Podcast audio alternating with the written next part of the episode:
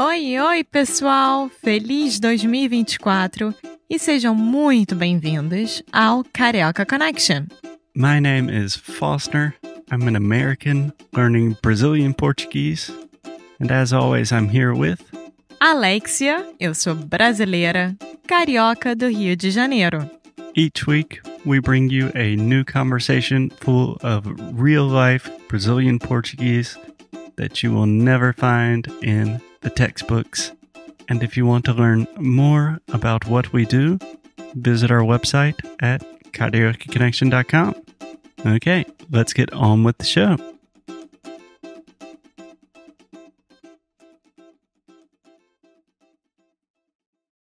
Olá, olá, pessoal! Mais um episódio aqui do Carioca Connection. Sejam muito bem-vindos. Eu sou a Alexia e estou aqui acompanhada do nosso Foster. Foster, bom dia! Tudo Bom- bem? Bom dia, Alexia. Bom dia, pessoal. Tá tudo ótimo, Alexia. Como que você está? Também tô bem. Bom, pessoal, já entrando direto no assunto de hoje. Para quem perdeu o último episódio, eu indico voltar, escutar, porque é a continuação do episódio anterior. Ou seja, nós vamos continuar falando sobre procrastinação e eh, o que leva à procrastinação, os resultados da procrastinação e nossas opiniões. Exatamente. Só para resumir brevemente, a gente fez uma aula no CC Club sobre esse tema de procrastinação e foi tão interessante que tem uma variedade de coisas que a gente pode falar sobre. Então, eu acho melhor começar com o último episódio. Sim. Então, o assunto de hoje e a causa da procrastinação de hoje, vamos começar com a falta de motivação. Ou Hum, seja, se uma tarefa não parecer agradável, interessante ou relevante, as pessoas podem ser menos propensas a se envolverem com ela prontamente. E eu tenho um exemplo perfeito da minha vida pessoal de uma falta de motivação enorme. Tá. Antes de dar um exemplo, Alexia, pode dar a definição de novo com nas suas próprias palavras. Bom, do jeito que eu vejo a falta de motivação é você não colocar aquela tarefa como prioridade na sua vida. Eu acho que qualquer coisa é mais interessante e importante do que aquilo. Porque vai demandar muito tempo, porque é muito chato, porque você tem que ligar para vários lugares, qualquer coisa parecida com isso. Sim, E aí você vai deixando, deixando, deixando, deixando. eu concordo. Que basicamente você não quer fazer algo por alguma razão, provavelmente porque é chata ou vai requer muito tempo. E Vai, vai o quê? requer. Vai. É. Isso foi em inglês. Não, não, não. É, isso requer muito tempo. Isso requer muito tempo. E você acaba não fazendo. Sim. Então, por exemplo, nós nos mudamos já faz mais do que um ano que Para um estamos, apartamento novo. É. estamos num apartamento novo. E eu preciso mudar o meu endereço fiscal para cá. Só que estamos em Portugal e tudo é extremamente burocrático. Então, ao invés de você simplesmente entrar num site, mudar seu endereço, botar salvar, não. Você tem que ir num lugar, ou seja, você tem que ligar antes pro lugar, ver quando eles têm data. Normalmente só tem data daqui a três meses. Aí daqui a três meses você esquece que tinha essa data, aí você não quer ir. Porque você vai encarar uma fila de duas horas, aí você não vai. Aí você não muda o endereço e fica uma bagunça. Então, eu estou fazendo isso já há um ano, porque eu não quero lidar com os órgãos públicos portugueses. É, eu também não. Só que a diferença é que eu sou cidadã portuguesa, então para mim tudo bem. Não, tipo, mas eu estou lembrando agora que eu preciso fazer isso para minha residência. E eu falei, ah, não vou fazer isso agora, não.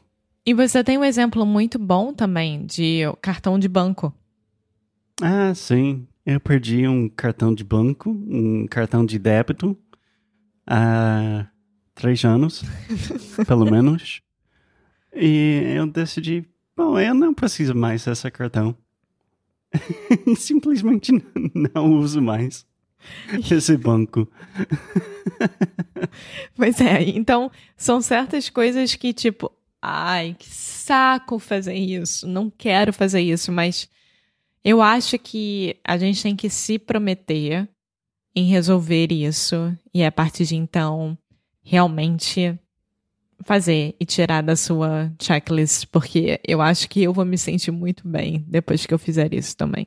É, eu acho que pessoalmente eu sofro muito mais com isso do que você. Por exemplo, se eu fico muito empolgado de fazer uma coisa, se eu, sei lá, se eu quero tocar música, eu posso fazer isso o dia inteiro. Não é falta de motivação, é eu posso fazer coisas, mas se eu não queira fazer aquela coisa. Naquele momento. Naquele momento vai ser muito, muito difícil para mim. Pois é. Bom, outra coisa também. Um, a má gestão do tempo, né? É, você quer dizer poor time management. Exato. Ou seja, tudo vira uma bola de neve.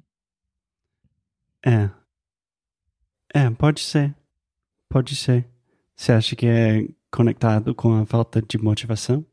Eu acho que se você tem muita coisa ao mesmo tempo para fazer, consequentemente vira uma falta de motivação porque você não sabe por onde começar. É, mas no meu caso não é isso. Não. Por exemplo, eu tenho mais um exemplo de falta de motivação. Eu preciso ir na farmácia porque eu tenho uma receita que é parcialmente dispensada.